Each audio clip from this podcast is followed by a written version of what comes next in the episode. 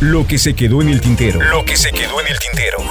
Con Víctor Hugo Sánchez. 30 años de memorias y recuerdos del mundo del espectáculo. Han transcurrido 20 años y Araceli Arámbula no me olvida. Bueno, no olvidé el problema en el que la metí cuando su carrera apenas comenzaba. Mi oficina en Televisa era de puertas abiertas. Todos los actores consagrados y nuevos llegaban a echar café, refresco, galletas, chisme, todos. Especialmente los nuevos, los que recién egresaban del Centro de Educación Artística porque, hay que decirlo, desde mis inicios en el Heraldo de México había desarrollado un sexto sentido para encontrar e impulsar a talentos promisorios. Así, hice las primeras entrevistas de Lisette Morelos, Arlet Terán, Ara de la Torre, Ana de la Reguera, Kuno Becker, Demian Bichir, Adriana Fonseca, Darío Tepié, Yadira Carrillo, Diego Igael y una larga lista de talentos que sabía llegarían a triunfar. Y así, la arámbula no era la excepción. Ella, acompañada siempre de su hermano Leonardo, iban a mi oficina un día sí y al otro también. Te traje un regalo de Chihuahua, queso y una botella de sotol. Gracias, Araceli. Traje mi grabador y un cassette. ¿Te puedo cantar? No, neta, no, no, no, no, no, no, please, neta. ¿Cantas? Y ahí la tenían, cantando, por más que le dijera que no, ella cantaba. Era la época en que recién egresada del CEA, la arámbula no tenía chamba. La época en que, puerta en puerta, visitaba a los productores en busca de una oportunidad. Un buen día, José Alberto El Güero Castro le dio la chance de su vida. Interpretar a Verónica Castro en su juventud para la telenovela Pueblo Chico, Infierno Grande. Víctor Hugo, Víctor Hugo, ya tengo trabajo, son cinco capítulos, pero será el personaje de Verónica Castro de joven. Genial, hagamos algo.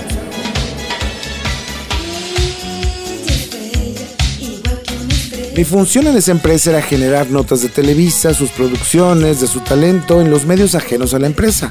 Generábamos boletines todos los días y con la venia de los cuates periodistas siempre estábamos en las primeras planas de los diarios, de los programas de radio, incluyendo esos talentos nuevos que apenas iniciaban sus carreras. Oye, Araceli, ¿quieres verte a toda plana en un diario como el Universal? ¿Así en la portada? Sí, sí, sí, pero aún no puedo decir nada. Apenas están haciendo las pruebas de vestuario, de maquillaje, todo eso. Mejor habla con el productor para que nos autorice a hacer ruido. No, porque si le pregunto me dirá que no, que me espera el lanzamiento oficial y en el lanzamiento oficial nadie te pelará, porque obvio entrevistarán a Verónica Castro. Y es que en Televisa, como en muchas empresas, hay cierta burocracia con relación al manejo de prensa y nunca atienden a la premisa de generar noticias. Y en el trayecto de una nota pueden pasar días, semanas antes de que autoricen su boletín. Y yo, que venía de generar notas para un diario, me desesperaba tanta burocracia, así que pues, eventualmente me saltaba las trancas. Mira, Araceli, es una gran oportunidad para que los medios te hagan caso. Volten a verte, pero nada. Seguro que ya te tomaron alguna foto junto a la señora Castro, ¿no? Sí. Bueno, pues me das las fotos, se las doy a mi amigo del Universal, él me la regresa antes de que la publique y si te preguntan en la producción, pues tú te haces la loca. Pero me meteré en problemas, Víctor Hugo. No, para nada, es promoción para ti, para la novela. Ok, confío en ti y así lo hicimos. A los dos días el Universal daba tremenda portada y sí se armó tremendo lío. Tremendo en serio. Víctor Hugo, te conozco perfecto. ¿Tú le diste la foto a la Universal? No, José Alberto, yo no tengo ese material. A mí no me lo han dado. Debió ser Araceli. No sé, no creo. Ella no conoce a los periodistas. Deja investigar. Obvio, yo estaba más de acuerdo con Ernesto Hernández, el jefe de espectáculos del Universal, en aquella época en la que ni él daría su fuente ni yo revelaría que eventualmente le pasaba notas para su periódico. Araceli, ¿por qué lloras? No sabes la cagotiza que acaban de ponerme. Me regañaron bien feo. Si no les decía me iban a quitar el personaje. ¿Y les dijiste? No, me mantuve en lo que habíamos acordado. Incluso me pidieron la foto y se las mostré. Ya, ya, ya, ya no llores. ¿Te canto? No, no me cantes, no me cantes, no, no me cantes. Mejor tráeme más queso de tu tierra. Eres un cabrón. Sí, pero lo único que quiero es ayudarte, ¿sabes? Tienes ese algo que me indica que llegarás muy lejos y bueno, solo quiero apoyarte, en serio. Neta, no cantes. Siempre terminábamos riendo y ella cantando.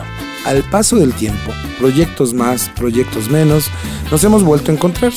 Recientemente, cuando tuve la suerte de manejar la prensa de la puesta en escena, ¿Por qué los hombres aman a las cabronas?